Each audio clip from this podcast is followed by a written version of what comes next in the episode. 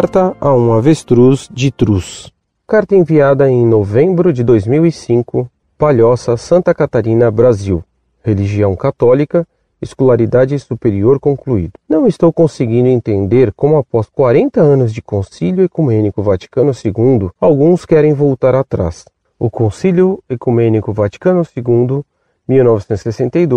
1962-1965, e seus frutos. Foi um dos maiores acontecimentos da Igreja Católica. Mandamos também e ordenamos que tudo quanto foi estabelecido conciliarmente seja observado santa e religiosamente por todos os fiéis, para a glória de Deus, honra da Santa Mãe Igreja, consiga seus efeitos plenos e íntegros, e que deste este momento se deve ter como nulo e sem valor tudo quanto se fizer em contrário, por qualquer indivíduo ou autoridade, conscientemente ou por ignorância, conforme carta apostólica com a qual se encerra o concílio. Ele é símbolo da vitalidade da Igreja e constitui um dos pontos luminosos da história. A nova visão de Igreja como povo de Deus e serviço ao Reino como prioridade para toda a Igreja, segundo as promessas de Lucas 10, 26 e Lucas 11, 23. Foi o maior pelo número de padres,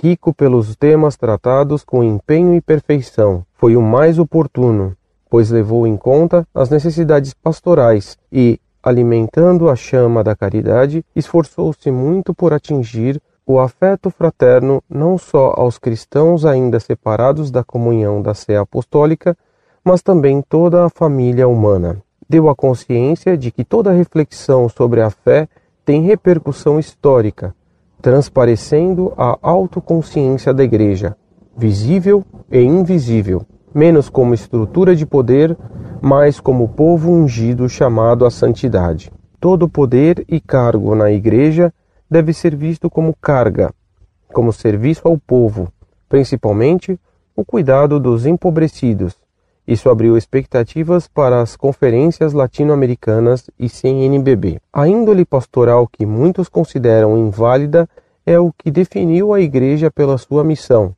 o que ela é e deve ser.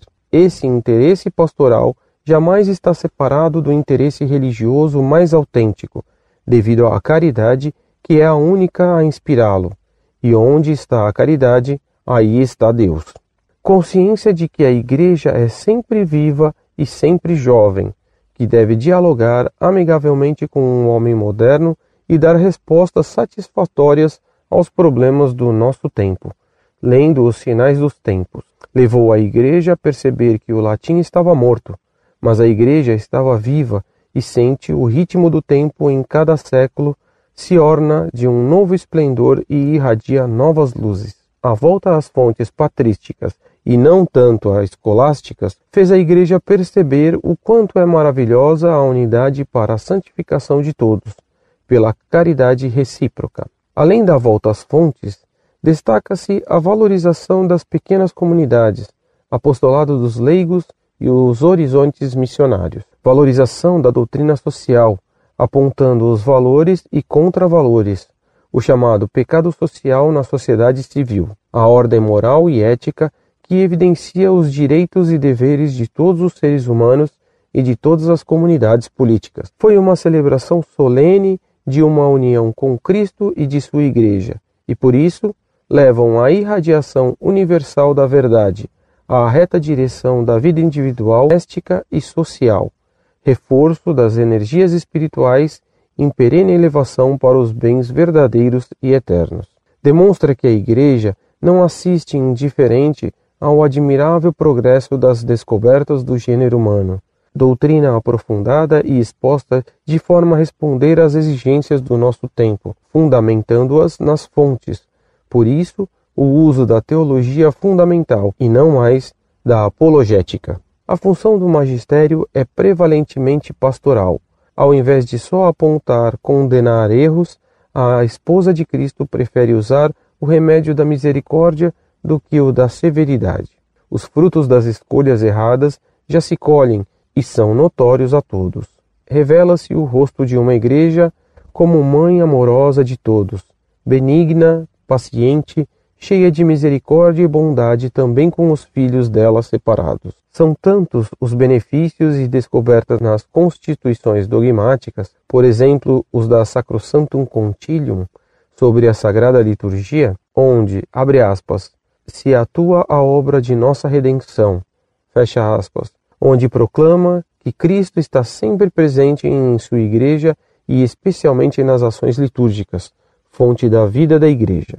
O uso do vernáculo que possibilita o entendimento das coisas santas e participação plena e ativa do povo nas celebrações comunitárias. Pede cerimônias que resplandeçam de nobre simplicidade, claras na brevidade e evitem repetições inúteis. Acabou-se os topes e rendas, franjas e paramentos imperiais, modelados por costumes de cortes pagãs que avultavam uma disparidade indelével com as origens patrísticas da fé cristã que iniciou na mais singela pobreza evangélica. Dignidade sim, disparidade e ostentação não.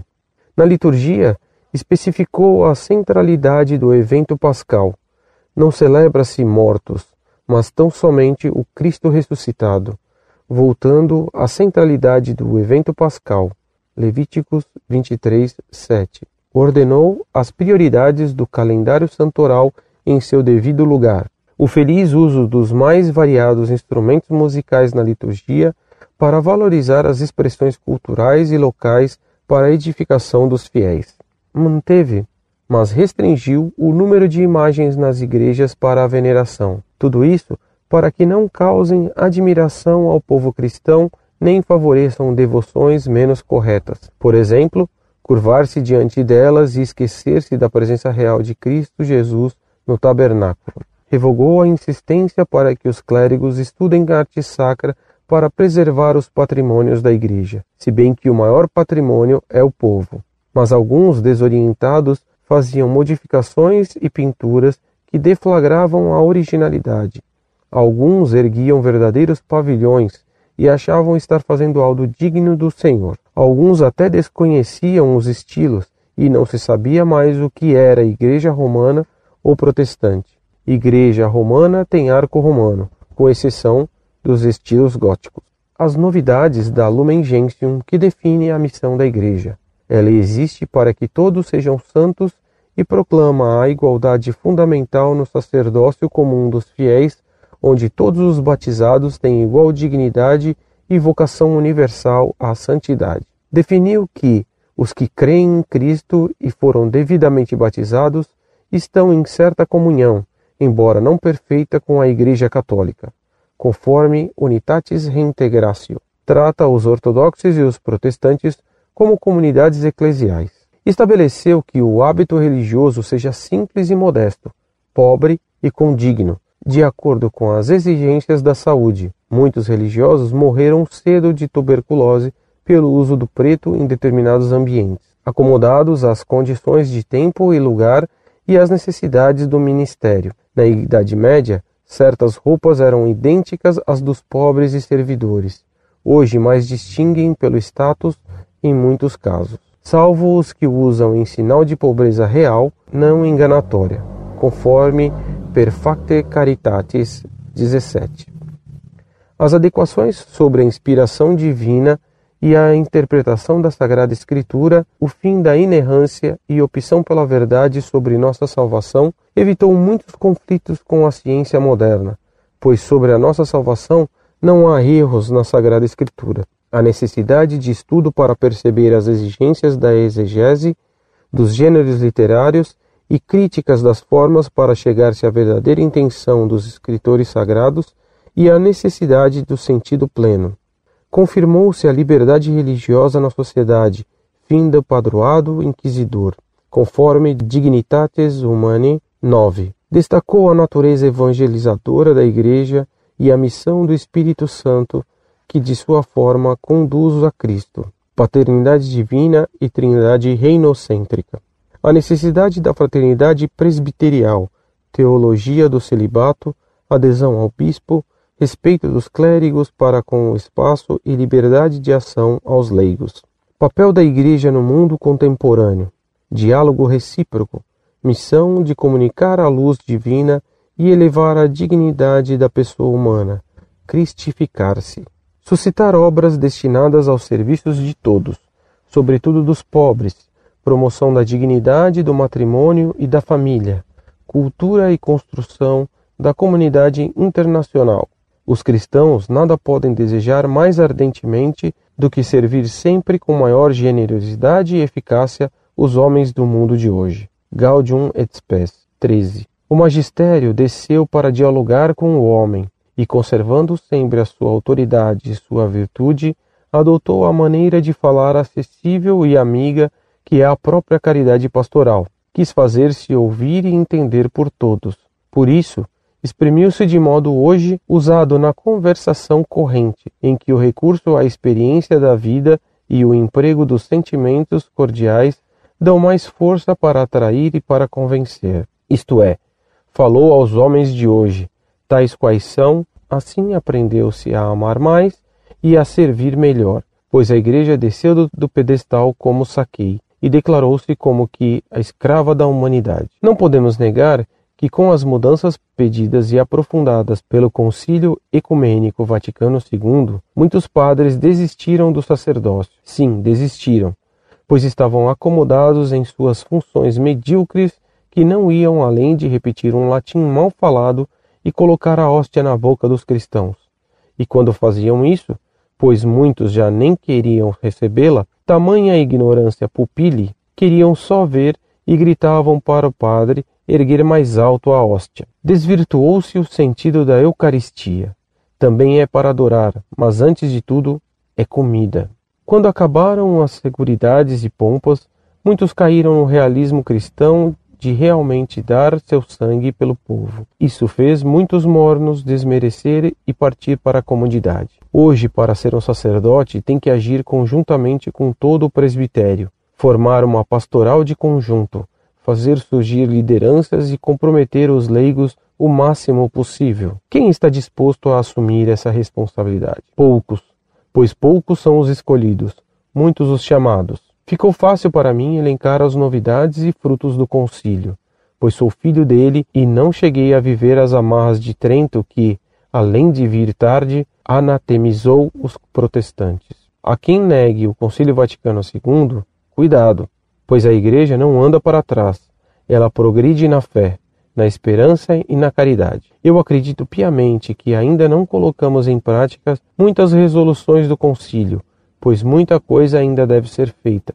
mas andar para trás só para caranguejo. Alguns preferem o ostracismo e o conservadorismo de tradições que na verdade não possuem originalidade histórica frontal patrística, e sim muitas vezes escolástica e pagãs. Um exemplo? Quem disse que a comunhão verdadeira era na boca? Isso é desconhecimento histórico. Mas o que se fazer?